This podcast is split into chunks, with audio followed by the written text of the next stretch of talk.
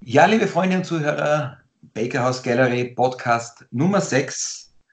Heute haben wir zu Gast den Josef Florian Kriechbaum.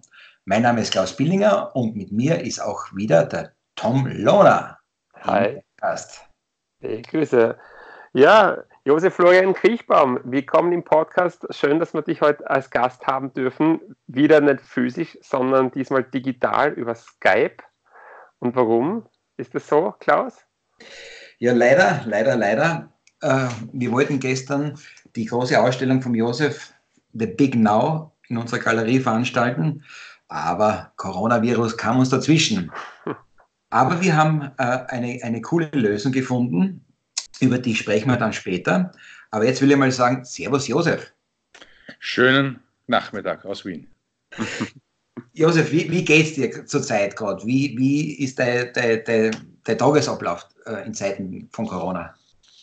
Du meinst also die, die Abläufe ja. oder, die, oder die, die seelische Situation? Beides. Oh. Sprich einfach, sprich. Na, unterm Strich ist so, ähm, dass ich meine, so komisch das klingt, aber der Alltag hat sich, der, der, der Alltag jetzt vom Ablauf hat sich nicht dramatisch verändert, weil mhm. mein Glück ist, dass das Atelier im selben Haus ist. Meine Partnerin ist selber auch Künstlerin. Wir haben ein kleines Kind. Das ist mhm. zwar in den Kindergarten gekommen vor Corona und hat uns da zeitlich sehr entlastet, aber wir sind halt jetzt wieder im selben, sozusagen derselben Situation, was den Ablauf betrifft, wie vorher. Sprich, wir wechseln uns ab mit A, Betreuung und B, arbeiten ich dort zurzeit aufgrund der Ausstellung, die wir da jetzt noch besprechen werden, ein bisschen mehr. Aber ja, so läuft es ab. Mhm. Stark verändert hat, ist, dass man nicht raus darf und dass ich diese, diese doch immer wieder auftauchende Bedrohungs- Situation irgendwie doch speziell ist, sage ich jetzt einmal. Mhm. mhm. Mhm. Hast, du, hast du Fälle in deinem Bekanntenkreis eigentlich, denen was passiert ist? Ja, Oder angesteckt werden? Doch, doch, okay. Ja, ja, Skifahrer. Ja, ja, doch. Ah, ja. okay. Und wie geht es dir denn jetzt so? Jetzt genau, ähm, jetzt nachmittags, wo wir das aufzeichnen. Mm, ja, ungefähr, ungefähr. So. Ja, na, eigentlich gut, okay? ja, ich finde es ich ganz gut. Es ist nur, ähm, ich bin, mhm. glaube ich, sehr empfänglich für so Vibrations, sage ich jetzt einmal ganz weit gefasst. Das verwende ich ja künstlerisch auch. Diese ja. Sensorium für die gesellschaftlichen Befindlichkeiten. Mhm. Und das spüre ich schon immer wieder. Ich kann es auch immer wieder wegschieben, aber es, es holt mich schon ein. Und natürlich, wenn man sich sehr mit Medien beschäftigt und viel Nachrichten horcht, mhm. dann kann man sie ja, glaube ich, fast nicht entziehen, dieser Sogwirkung irgendwo auch. Mhm, mhm, mhm, mhm.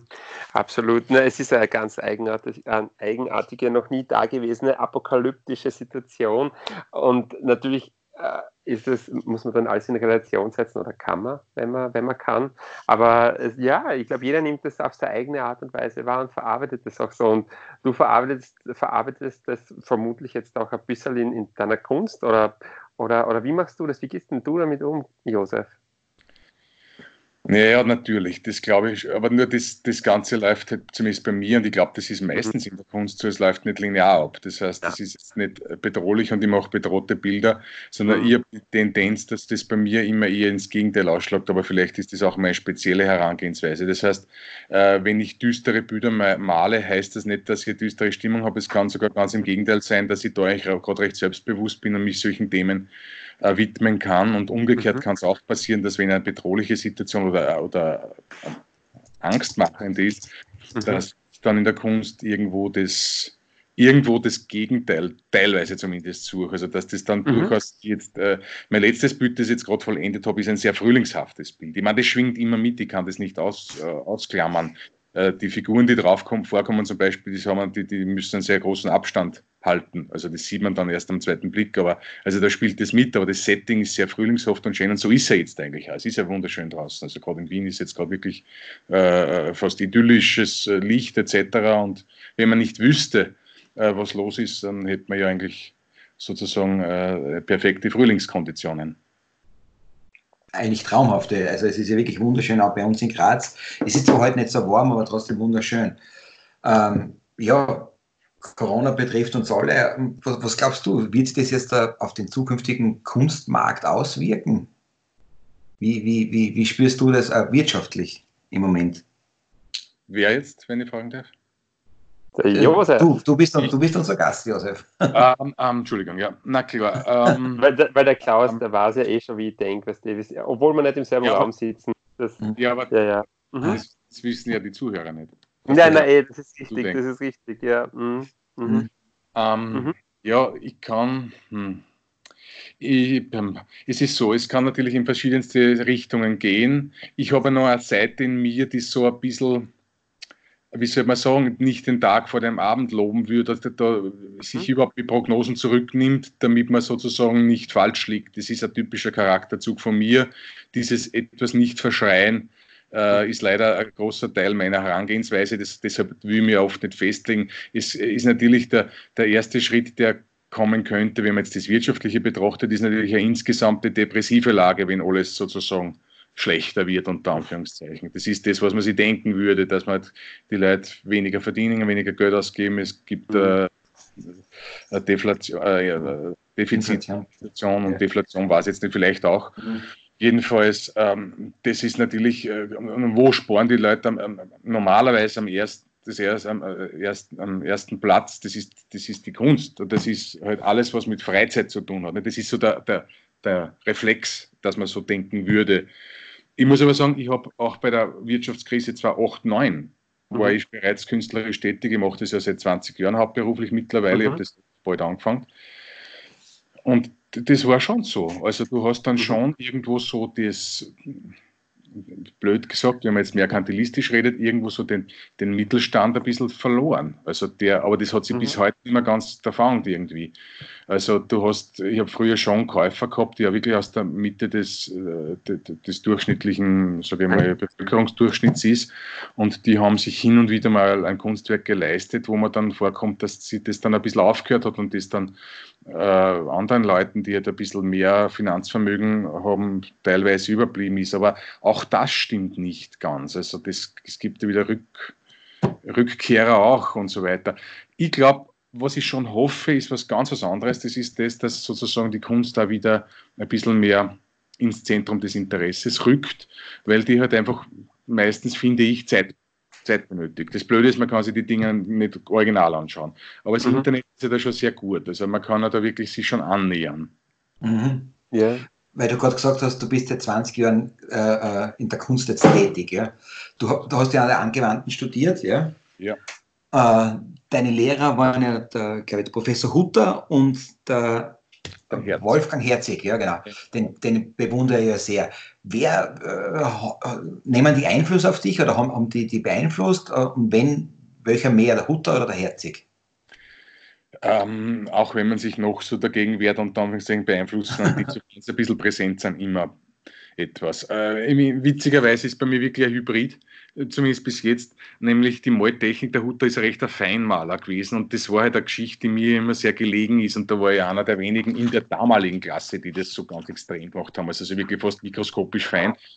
Und die alten Bilder vom Hutter aus den 60er, 70er Jahren, die sind wirklich unglaublich präzise und fein ausgeführt. Man glaubt wirklich, da ist jemand mit dem Mikroskop und mit dem Pinsel gesessen und dieser Ansatz, das ist was, das habe ich sicherlich einen Einfluss vom Hutter und darum hat der meine Kunst immer ganz gern gemacht, aber und das ist der große Punkt. Inhaltlich bin ich ganz anders unterwegs. Da bin ich halt sehr viel gesellschaftsinteressiert und gesellschaftskritischer und, und erzählerischer. Und da ist eine große Parallele zum Herzigs äh, seiner Arbeit. Und das mhm. empfinde ich das irgendwie so.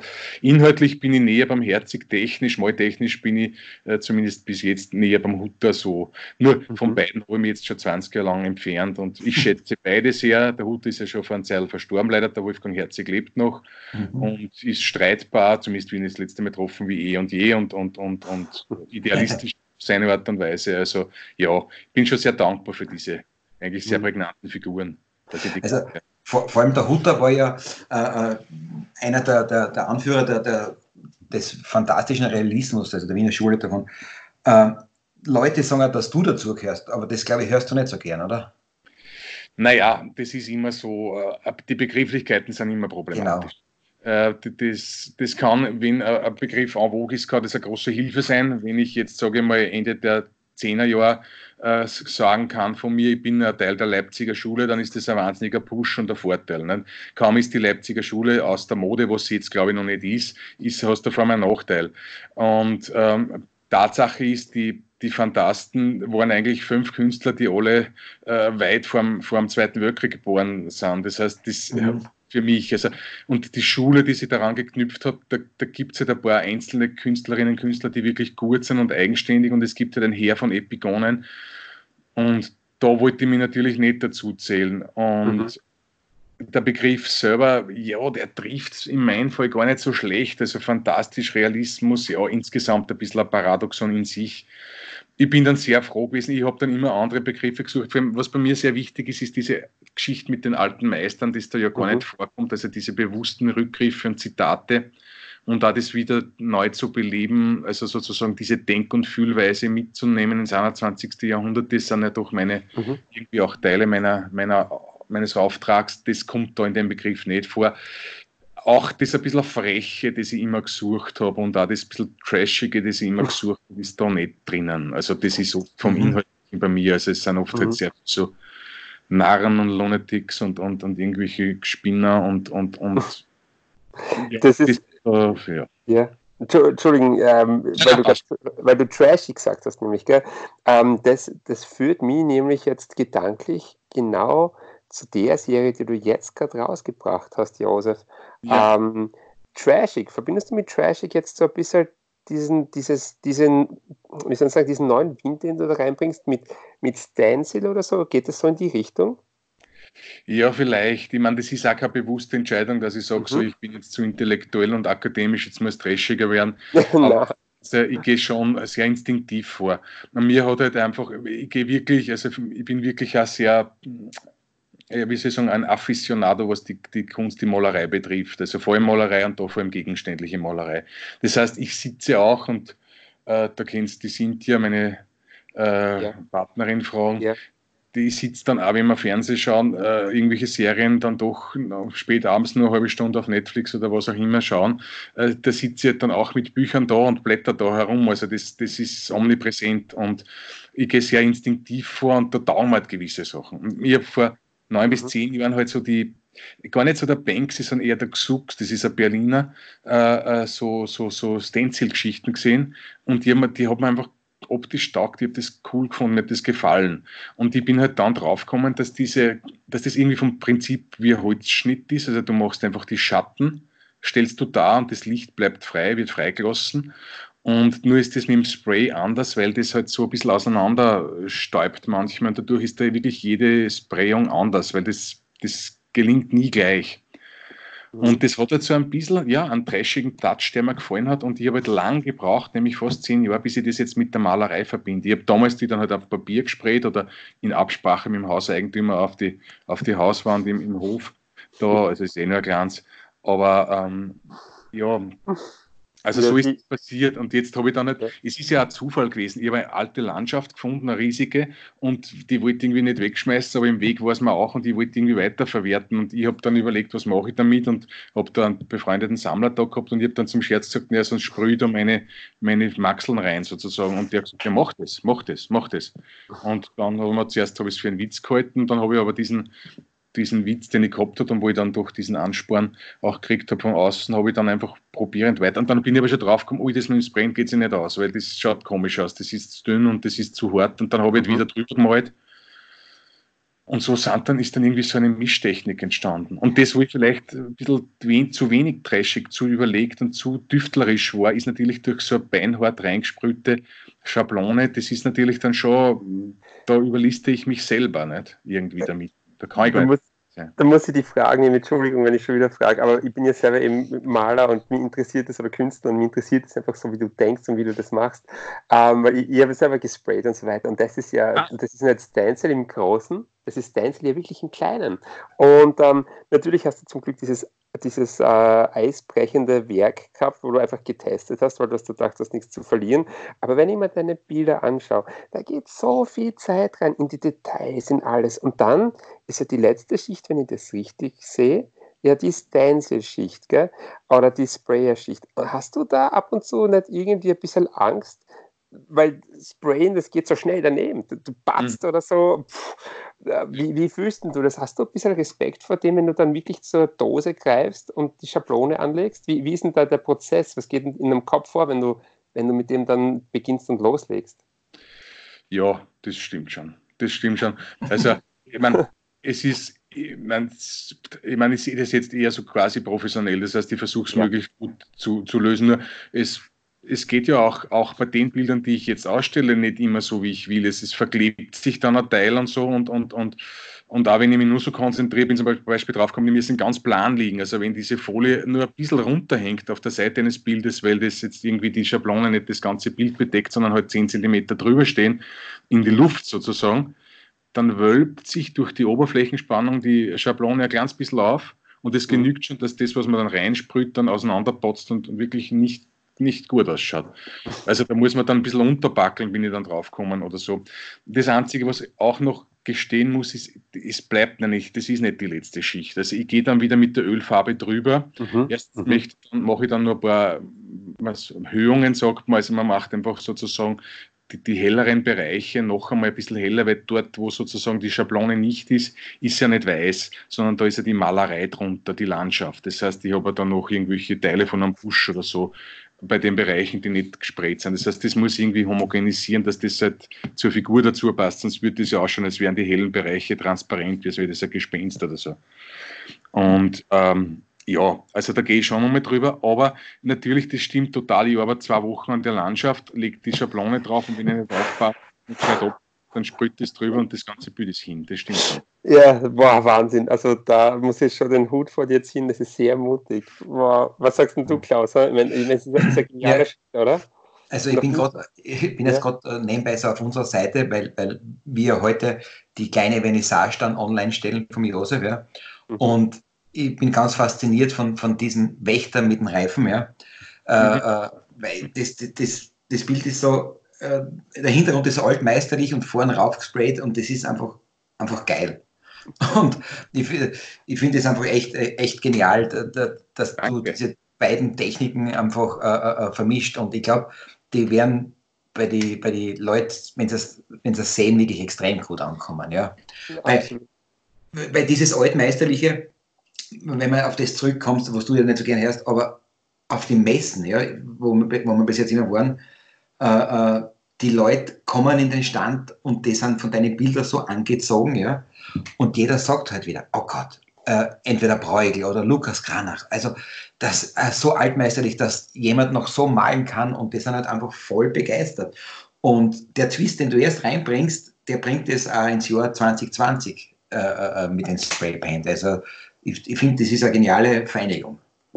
Danke. Nein, ich höre das natürlich schon gern. Ich bin nur immer so äh, äh, also vorsichtig, ne, weil man immer denkt, ähm, auch, ich meine, ich muss mich auch vor mir selber schützen, weil ich habe natürlich schon anmaßende und, und, und, und Charakter und, und überbordende Charakterzüge bei mir, die man denkt, wow, wow, wow, das ist es jetzt, das wird eine. Und, und da muss ich mir jetzt selber auch ein bisschen bremsen, weil unterm Strich, ja, ist es jetzt auch nicht gerade die Quadratur des Kreises. Also. Aber es ist schon so, dass halt ich viel herumprobiere und, und ja, es ist halt, mir macht es halt auch Spaß, das zu machen. Man darf eins nicht vergessen, ich mache diese miniatürlichen Bilder, die wir halt nicht ausstellen werden, die mache ich ja weiter. Erstens würde sie sich für Internetpräsentation jetzt nicht ganz so gut, zumindest zur Zeit noch nicht so gut eignen, weil wenn ich mich dabei sozusagen filmen lasse, wenn ich es bespreche, sieht man ja vom Gemälde sehr wenig, weil die so klein und fein sind, da sieht man nur meinen Kopf so quasi und man vielleicht findet man dann einen Weg, das zu präsentieren. Wenn die Bilder etwas größer sind, geht das halt viel besser. Aber die, die Bilder male ich ja weiterhin. Also die gibt es ja weiterhin. Ich habe die ja nicht aufgehört. Warum? Die sind ja auch das Reservoir für die, für die Schablonen teilweise. Denn ja. die Schablonen brauchst du, da brauche ich halt möglichst gute Lichtschattenanalyse. Dadurch nehmen die meisten Künstlerinnen und Künstler, die das machen, nehmen Fotovorlagen. Dieser Photoshop äh, verändern, bis dass das so hart Lichtschatten ist, dass das gut funktioniert äh, würde jetzt eine Skizze von mir nehmen und da versuchen, eine Schablone zu machen, äh, dann habe ich natürlich diese ganzen feinen Nuancen der, der Schattierungen, die dann diese präzise Schablone ergeben, die habe ich dann ja nicht unbedingt, weil mhm. Der Umrisslinie ist sozusagen ist jetzt für das, was ich suche, zu wenig. Dadurch eignen sich meine Gemälde sehr gut, weil die male möglichst illusionistisch, illusionistisch durch. Und wenn ich dann da eine Figur raus vergrößere, dann ist die ja sehr von, vom dünnsten äh, stofflichen bis hin zum tiefsten Schatten, vom hellsten Licht bis zum Transparenten ist das Versuch, versuche ich alles durchzumalen. Das heißt, das ist dann fast wie eine Fotovorlage, nur dass es einfach nicht gibt, außer in meiner Welt. Also das ist halt meine mhm. Erfindung. Und das ist auch das Spezielle an meiner Kombination, dass halt die, die, die Vorlagen sozusagen auch aus meinen Bildern, das ist, bleibt alles unter sich sozusagen stammen. Ja. Ja, genial. Also ich glaube, es wird eine geniale Online-Ausstellung. Ähm, ich, wir werden schauen, dass wir im, im Herbst äh, die andere, also die richtige Vernissage nachholen. Und ich glaube, wir haben eigentlich für die Hauptvernissage hätten wir geplant, dass wir 70 Bilder ausstellen. Ja. Äh, hast du schon jemals so was Großes gemacht oder was war denn die größte Ausstellung bis jetzt? Naja, das ist schon sehr viel. Also das, ja. äh, ich habe schon so, ich habe schon so in so, so industriellen Gebäuden habe ich schon Sachen gemacht, die wirklich auch sehr groß waren. Für, für das nämlich, dass ich so viele kleine Bilder habe. Aber es gibt eben auch ein, eine, ein Dutzend sehr große Arbeiten. Aber das, also das wir geplant haben für Graz, das ist, ist schon, ich glaube, so ziemlich das umfangreichste, das da äh, jemals angedacht war. Und ich, ja, ich hoffe da, dass wirklich, das wirklich einmal möglich wird wieder, weil es ist, ist bisher alles fix und fertig, fast schon fix und fertig verpackt. Also es ist ein Großteil nämlich wirklich verpackt. Ich weiß ja gar nicht, ich habe so über, ja. überlegt, was wieder auspacken soll, ob die Bilder irgendwie atmen müssen oder so.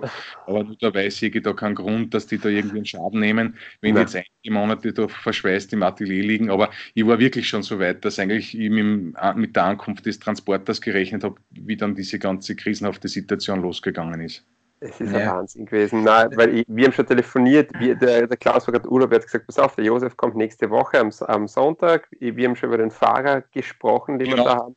Und plötzlich, bam, macht uns der Corona einen Strich durch die Rechnung. Aber Josef, man weiß ja nie, wofür das gut ist. Weißt du, ja. du, du weißt das eh, wie das ist, das Leben, wie das oft spielt. Gell?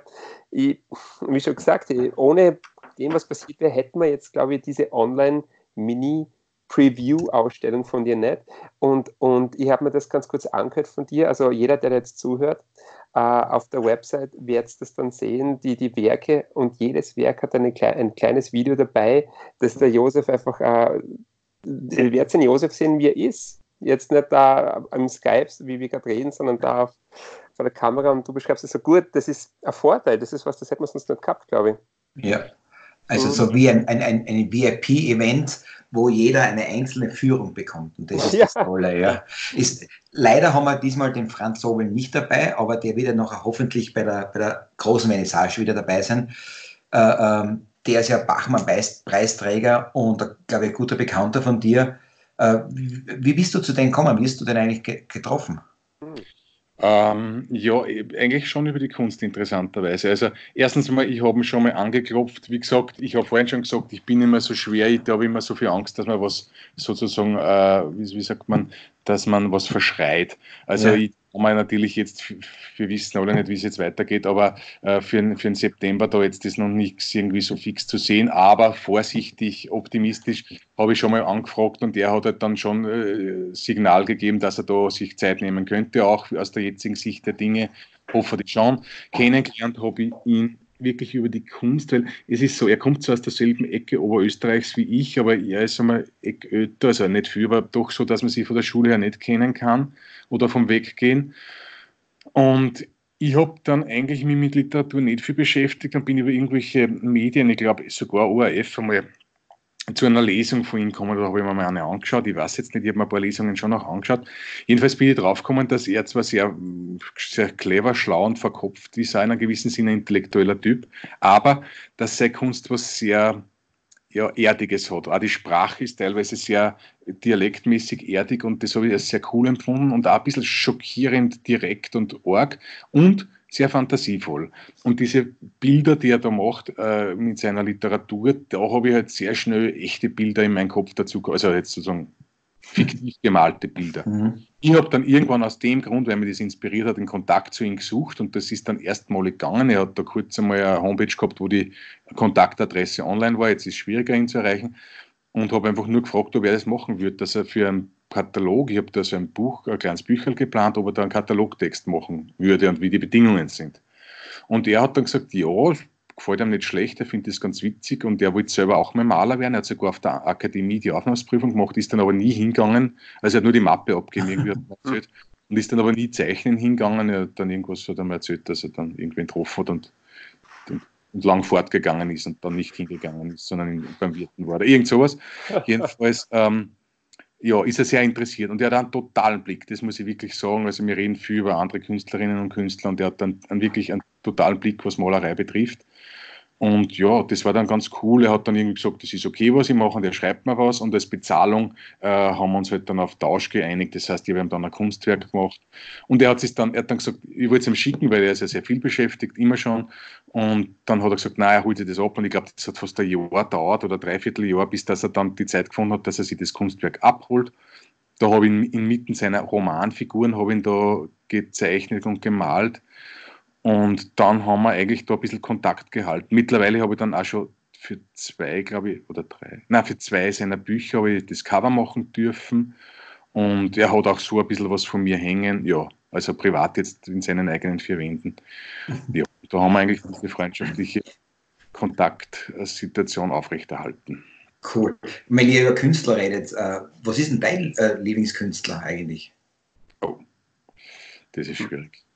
Naja, naja, die Antwort ist irgendwie sehr unglamourös, aber ich muss das leider doch so sagen. Es ist tatsächlich leider der Karl Spitzweg. Der, der, der, ich sage das deswegen, weil mit dem werde ich immer wieder verglichen. Und ich habe ihn extra die ersten 15 Jahre nicht angeschaut und das ist es hinkt da, weil der ist da schon noch sehr viel besser bei manchen Sachen wirklich unglaublich, aber ich bin dann draufgekommen, dass dieser deutsche Maler des 19. Jahrhunderts, der wirklich zu Unrecht immer als der Idyllenmaler verunglimpft worden ist, der war ganz schön bösartig in Wirklichkeit.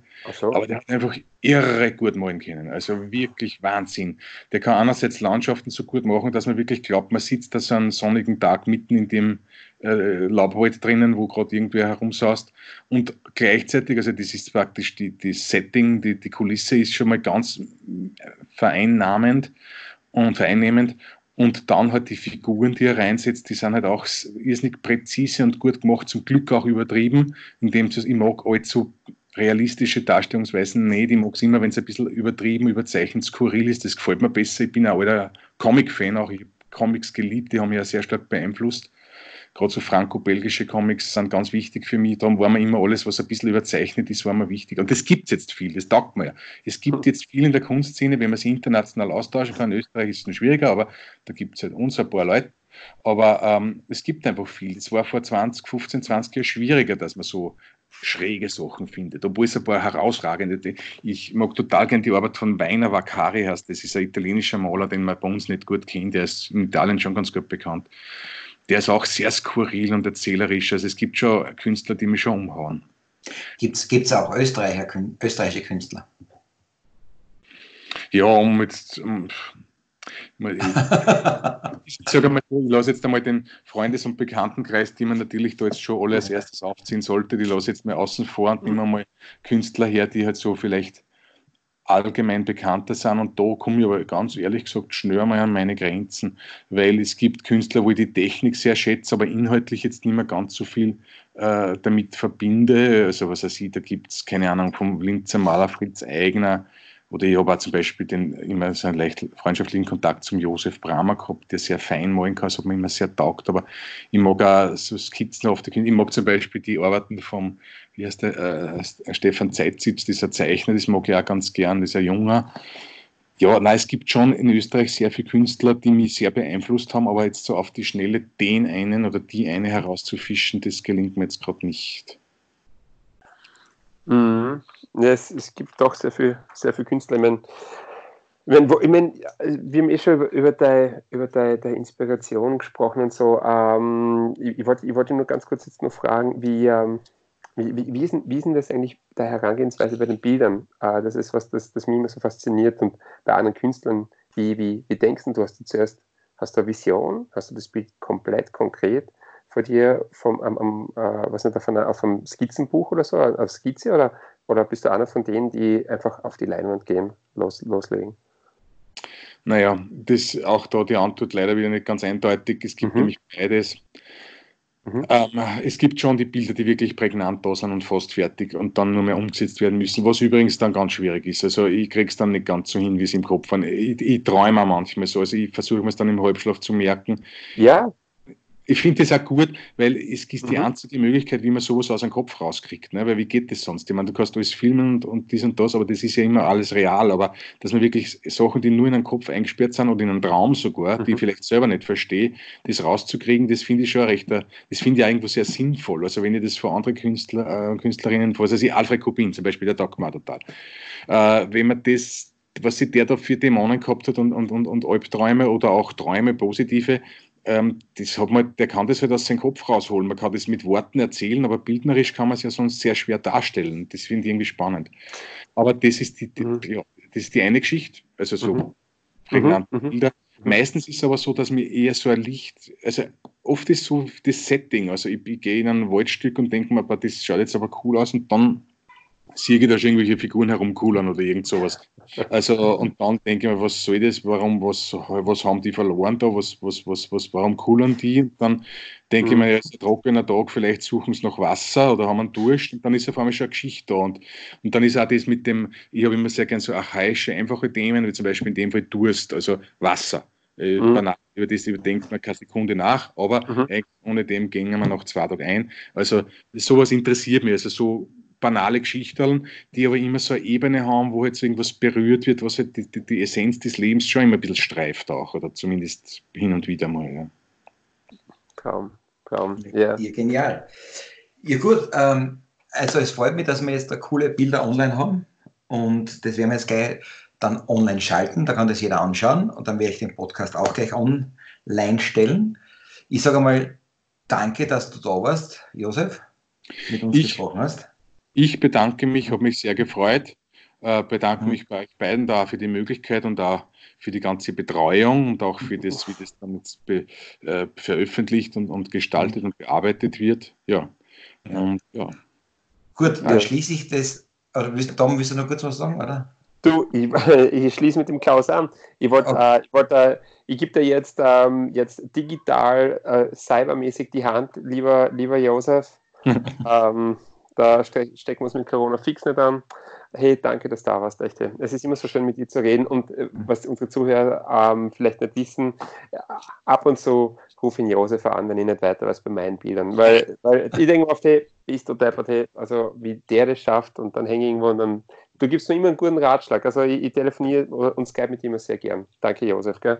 Ich bedanke mich. Gut, dann schließe ich den Podcast mit Worten von Franz Sobel, der gesagt hat, Josef Peppi Kriechbaum hat seine eigene Wiener Schule begründet.